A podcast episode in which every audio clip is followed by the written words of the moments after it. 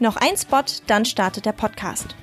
Langsam aber sicher geht die Urlaubs- und Reisesaison wieder los und ich glaube ganz ehrlich, in keinem Jahr haben sich alle so sehr darauf gefreut, endlich mal wieder rauszukommen wie 2021 nach diesem mega langen und mega harten Corona-Winter. Ich habe heute einen Tipp für euch, falls ihr noch auf der Suche nach der passenden Tasche oder dem passenden Rucksack für eure Reise seid, nämlich Soloway. Soloway produziert super schicke, minimalistische und zeitlose Reiseaccessoires aus stabilem Canvas. Und Canvas ist ein sehr eng gewebter Baumwollstoff, der wasserabweisend ist und so eben für eine lange Haltbarkeit sorgt. Alle Produkte werden von Hand direkt in Hamburg gefertigt und weil auch die Stoffe für die Taschen extra für Soloway produziert werden, kann das Unternehmen sehr transparent sein, was die Herkunft der Materialien betrifft. Schaut auf jeden Fall mal auf der Website von Soloway vorbei. Mit dem Code Verquatscht15 gibt's 15% Rabatt auf das gesamte Sortiment. Ich packe euch das alles aber auch nochmal in die Show Notes und auch in die Beschreibung der Folge. Übrigens, alle Stoffe sind mit Ökotech Standard 100 zertifiziert und was das genau bedeutet, das erfahrt ihr, wenn ihr dran bleibt, denn das ist unter anderem das Thema dieser Folge von Verquatscht. Also wünsche ich euch damit jetzt ganz, ganz viel Spaß.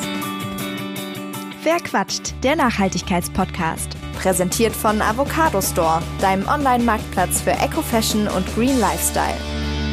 Hallo und herzlich willkommen zu dieser Folge von Verquatscht. In der geht es um ein Thema, das sehr viele Menschen betrifft. Genauer gesagt alle, die entweder selber Kinder haben oder aber in ihrem näheren Umfeld mit Kindern zu tun haben, wie Nichten, Neffen und so weiter. Denn es geht um den Textileinkauf für Kinder. Und dafür habe ich mir professionellen Beistand eingeladen, nämlich Claudia Eigner. Claudia arbeitet beim Prüfdienstleister Hohenstein als stellvertretende Bereichsleiterin Audits für Ökotex. Und wer schon mal Kinderkleidung gekauft hat, der kennt garantiert die Siegel aus der Ökotex-Familie. Da wäre zum Beispiel einmal das Made in Green Siegel, das nachhaltig und fair produzierte Kleidung zertifiziert, die auch auf Schadstoffe hingeprüft wurde, oder eben der Standard 100.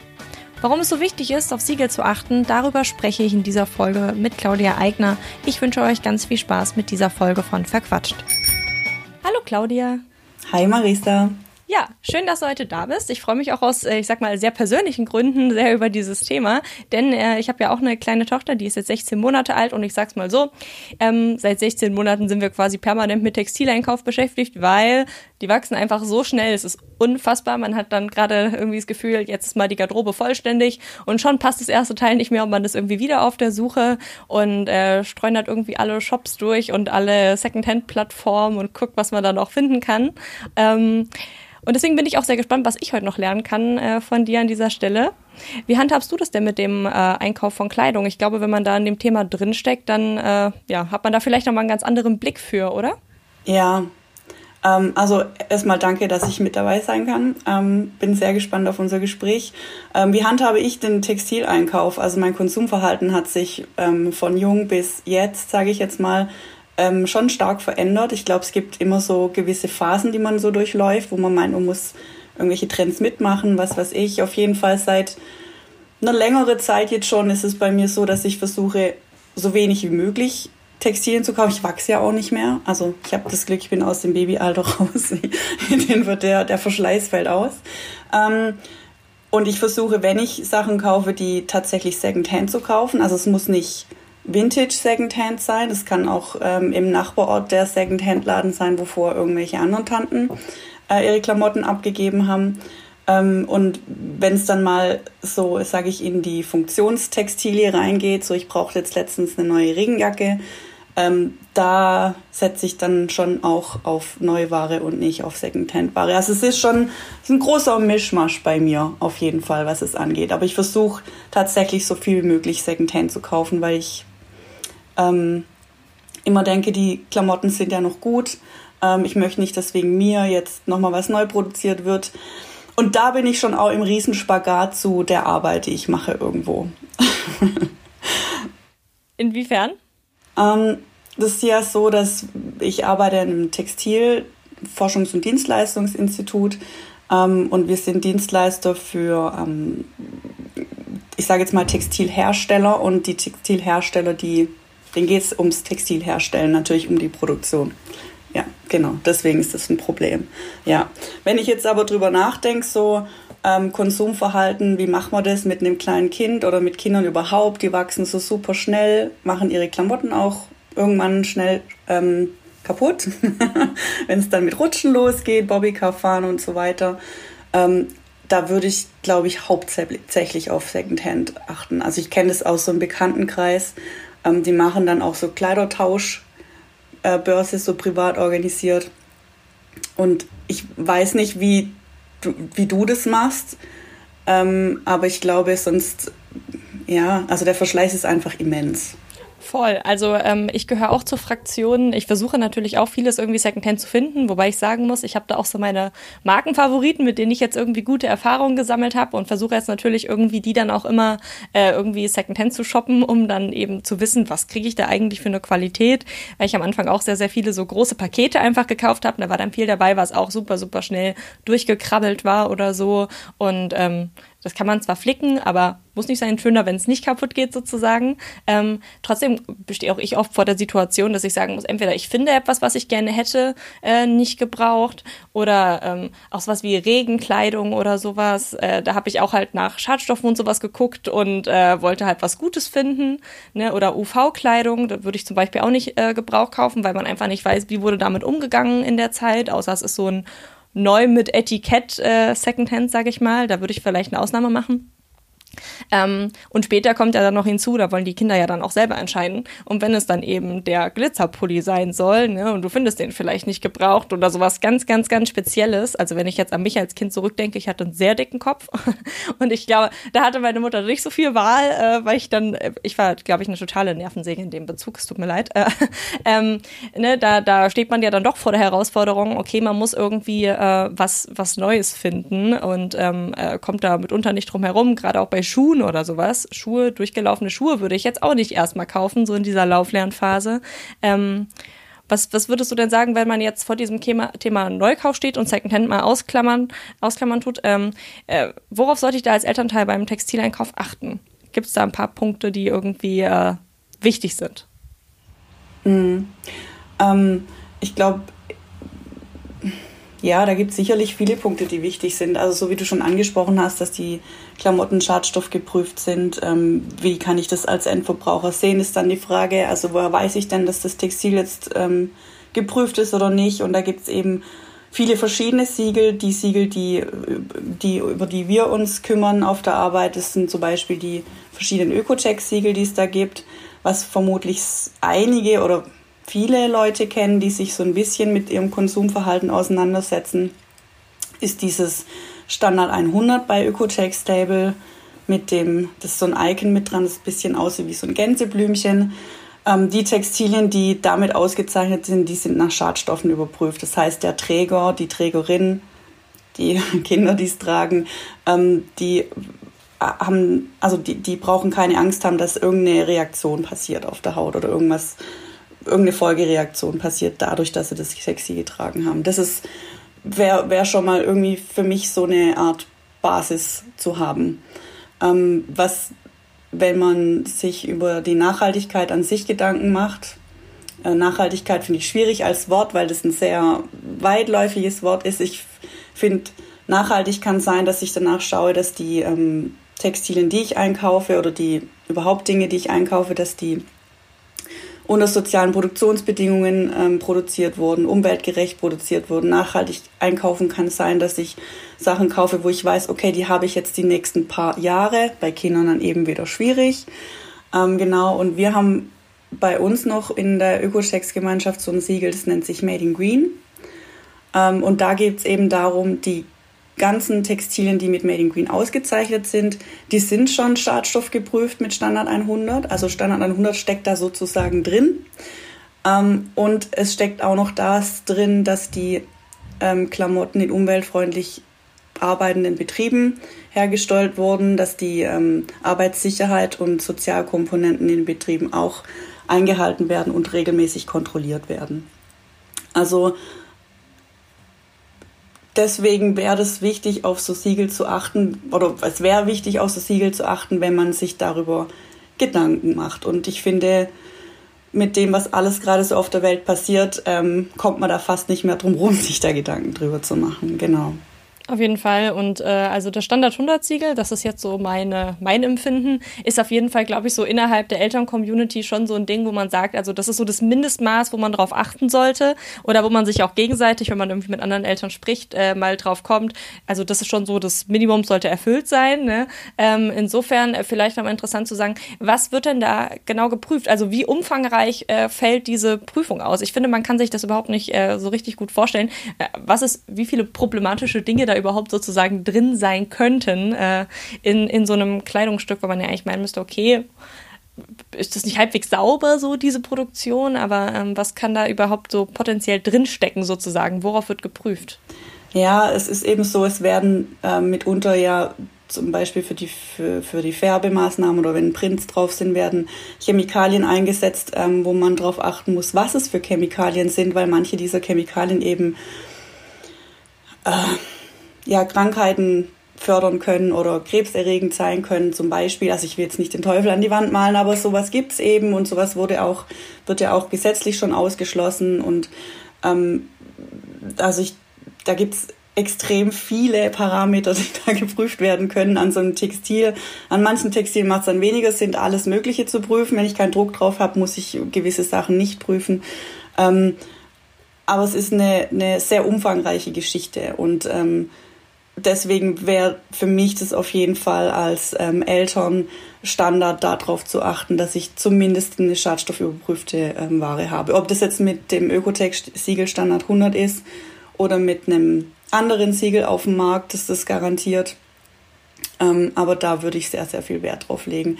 Was ich aber eben noch spannender finde, ist dieses Made in Green, weil bei diesem Made in Green ja eben noch vor Ort die Produktionsbedingungen überprüft werden und ähm, auf Kinderarbeit äh, geachtet wird. Ähm, es wird darauf geachtet, dass ähm, Mindestlöhne bezahlt werden, dass die Arbeiter sicher arbeiten können, dass kein, keine, ich sage jetzt mal, schlechten Chemikalien in die ähm, Umwelt ausgelassen werden also die Produktionsstätte so wenig wie möglich, sage ich mal, Schmutz hinterlässt oder, oder sich eben um, um die Mitarbeiter auch kümmert. Also wir wissen ja, Produktion der Textilien findet oft im Ausland statt und nicht hier in, in Deutschland, wo die Produktionsbedingungen auch gesetzlich geregelt sind. Ähm, und deswegen ist es eine wichtige Sache, das mit zu überprüfen. Ja, genau. Also das wäre Basis nochmal Standard 100, aber richtig nice. Made in Green sozusagen, genau. Ja. Wie ist das? Deine Arbeitsstelle ist ja jetzt hier in Deutschland. Äh, wie überprüft ihr das vor Ort? Also fahrt ihr dann selber als Außendienst dorthin oder habt ihr äh, jeweils in den Ländern eigene äh, Prüfstellen oder DienstleisterInnen, mit denen ihr zusammenarbeitet? Genau. Wir haben ähm, Auditoren, Auditorinnen in, also nicht auf der ganzen Welt, aber sehr gut verteilt. Ähm, vor allem auch in Asien, in Südamerika, ähm, hier im äh, hier Rumänien, Bulgarien und so weiter. Wir haben sogar jetzt jemand in Äthiopien sitzen und ähm, arbeiten mit denen zusammen. Also es ist so, dass jetzt mit Corona war es etwas schwierig, aber unser Anspruch ist, dass unsere Auditoren aus Auditoren, Auditoren aus Deutschland regelmäßig die Kollegen im Ausland auch besuchen gehen, mit denen zusammen Audits machen, damit der Standard auch hochgehalten wird ähm, so eine Art interne Qualitätssicherung und mit denen zusammen dann Audits machen. Und dann ähm, wird da tatsächlich weltweit weit der gleiche Standard angewendet, um die Produktionsstätten zu überprüfen. Genau.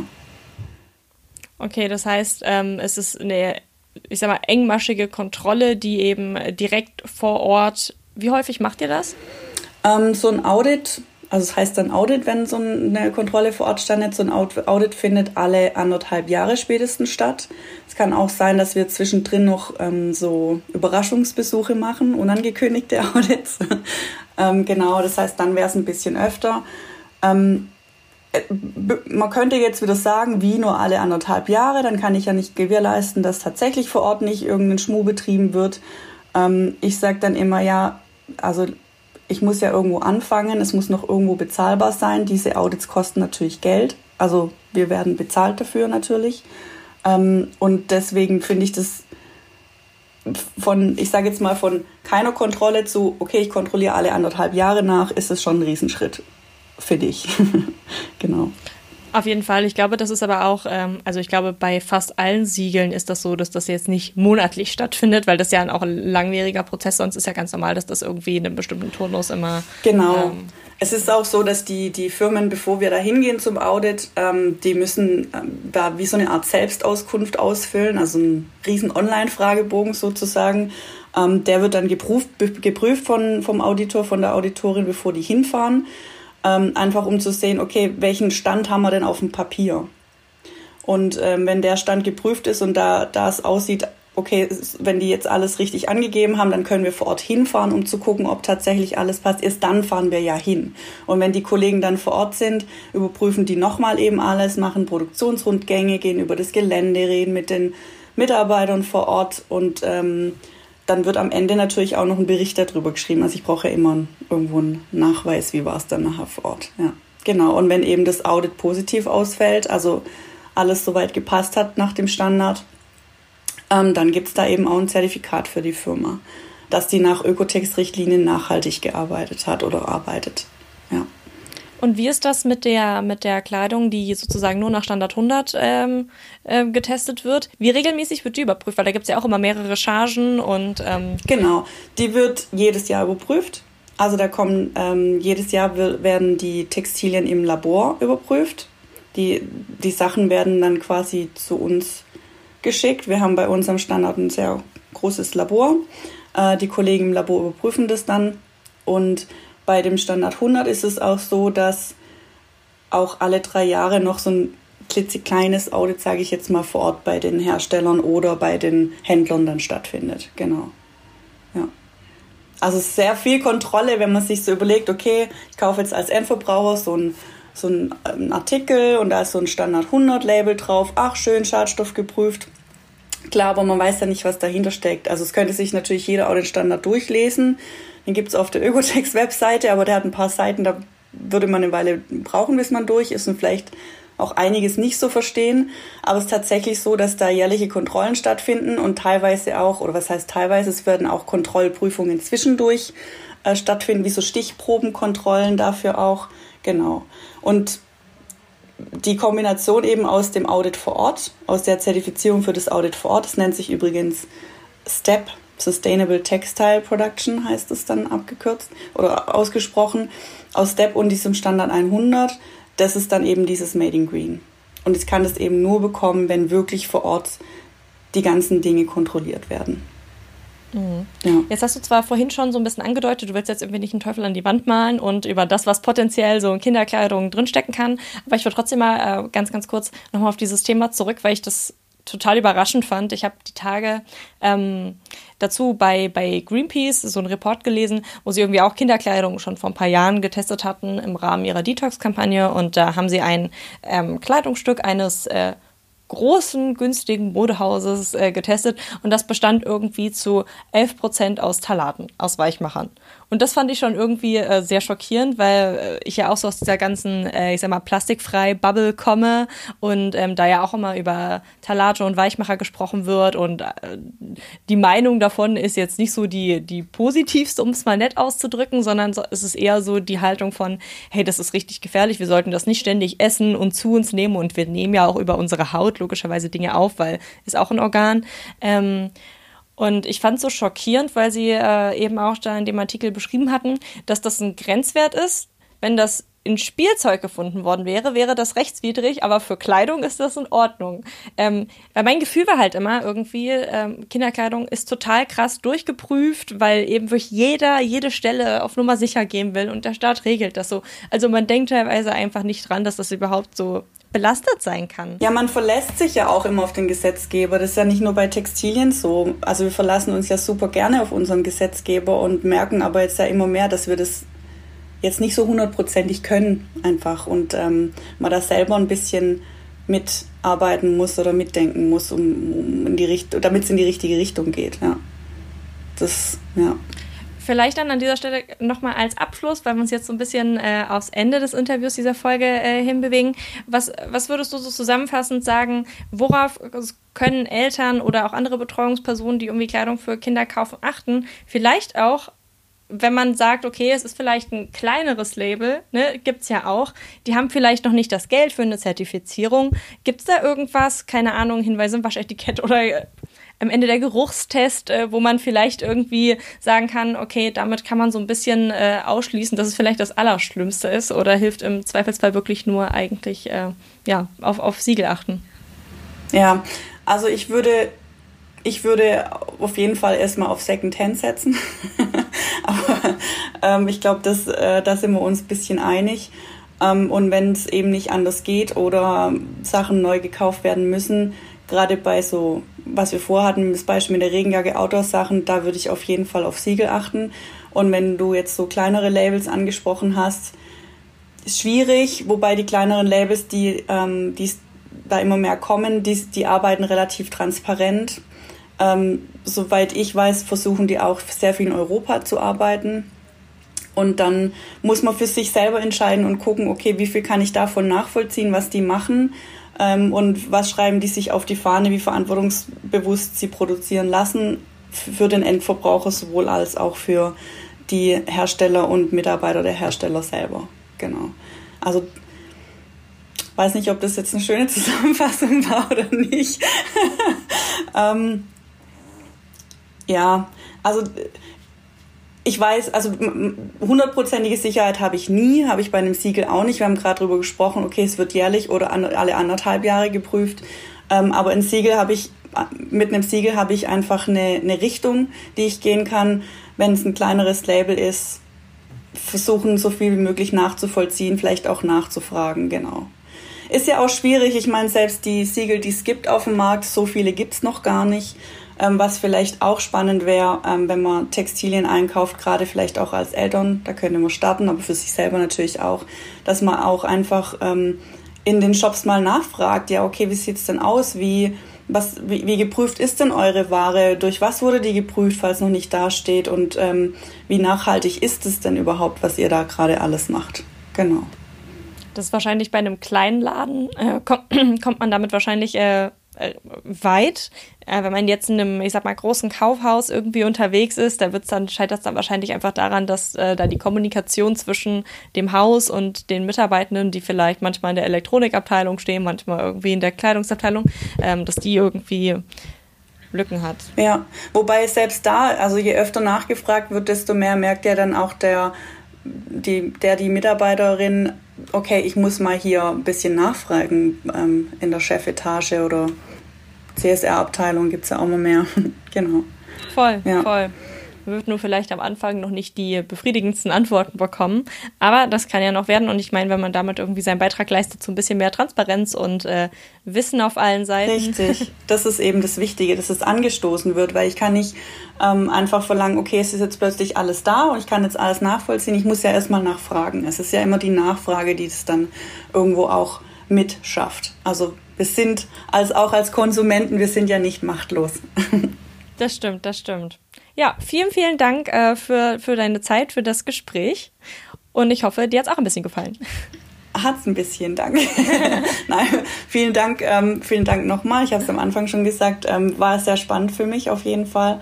Ähm, und wenn du noch mehr Infos möchtest, gerade über die Schadstoffprüfung an sich selber oder auch, was bei uns ähm, auch sehr spannend wäre, noch die UV-Prüfungen, äh, da haben wir noch ähm, bei uns ein paar Leute, die sich sehr, sehr gut mit auskennen. Ich werde es mir auf jeden Fall merken, weil ich finde das sehr, sehr interessant. Gerade, wie gesagt, mit den Talaten, da war ich, da war ich so, das, das was, ich achte darauf, meinen Käse nicht in Plastik zu kaufen, damit es sozusagen mhm. nicht übergeht, mhm. ne? Und dann mhm. zieh es an. Ja. What? Ja. ja. Also von ja. daher äh, extrem spannendes Thema. Vielen Dank. Total. Ja, ich danke dir, Marisa. Apropos, Wer noch mehr über das Made in Green Label erfahren möchte, der kann gerne in die Episode Nummer 34 reinhören. Für diese Folge habe ich nämlich mit Michael Möller gesprochen, der ebenfalls beim Institut Hohenstein arbeitet. Und er erklärt in dieser Folge, wie der Zertifizierungsprozess im Detail funktioniert. Eine wirklich sehr, sehr spannende Folge. Hört also gerne mal rein. Du willst nachhaltiger einkaufen, weißt aber nicht wie? Dann schau doch einfach mal bei Avocado Store vorbei. Auf dem grünen Online-Marktplatz gibt es für viele Produkte eine nachhaltigere Alternative. Alle Artikel, die du auf der Website findest, müssen mindestens eins von zehn Nachhaltigkeitskriterien erfüllen. Dazu gehört zum Beispiel eine faire oder schadstoffreduzierte Herstellung sowie die Verwendung recycelter Materialien. Ob Mode, plastiksparende Haushaltswaren oder Wohnaccessoires, Avocado Store hat fast 4000 grüne Marken im Sortiment. Den Link zur Website sowie einen exklusiven Gutscheincode für deinen nächsten Einkauf findest du in den Show Notes. Das war's bei Verquatscht. Mehr Informationen zu den GesprächspartnerInnen findet ihr in der Beschreibung dieser Folge. Falls es euch gefallen hat, würde ich mich sehr freuen, wenn ihr eine Bewertung hinterlasst oder euren Freunden von dem Podcast erzählt und damit hoffentlich bis zum nächsten Mal. Verquatscht, der Nachhaltigkeitspodcast.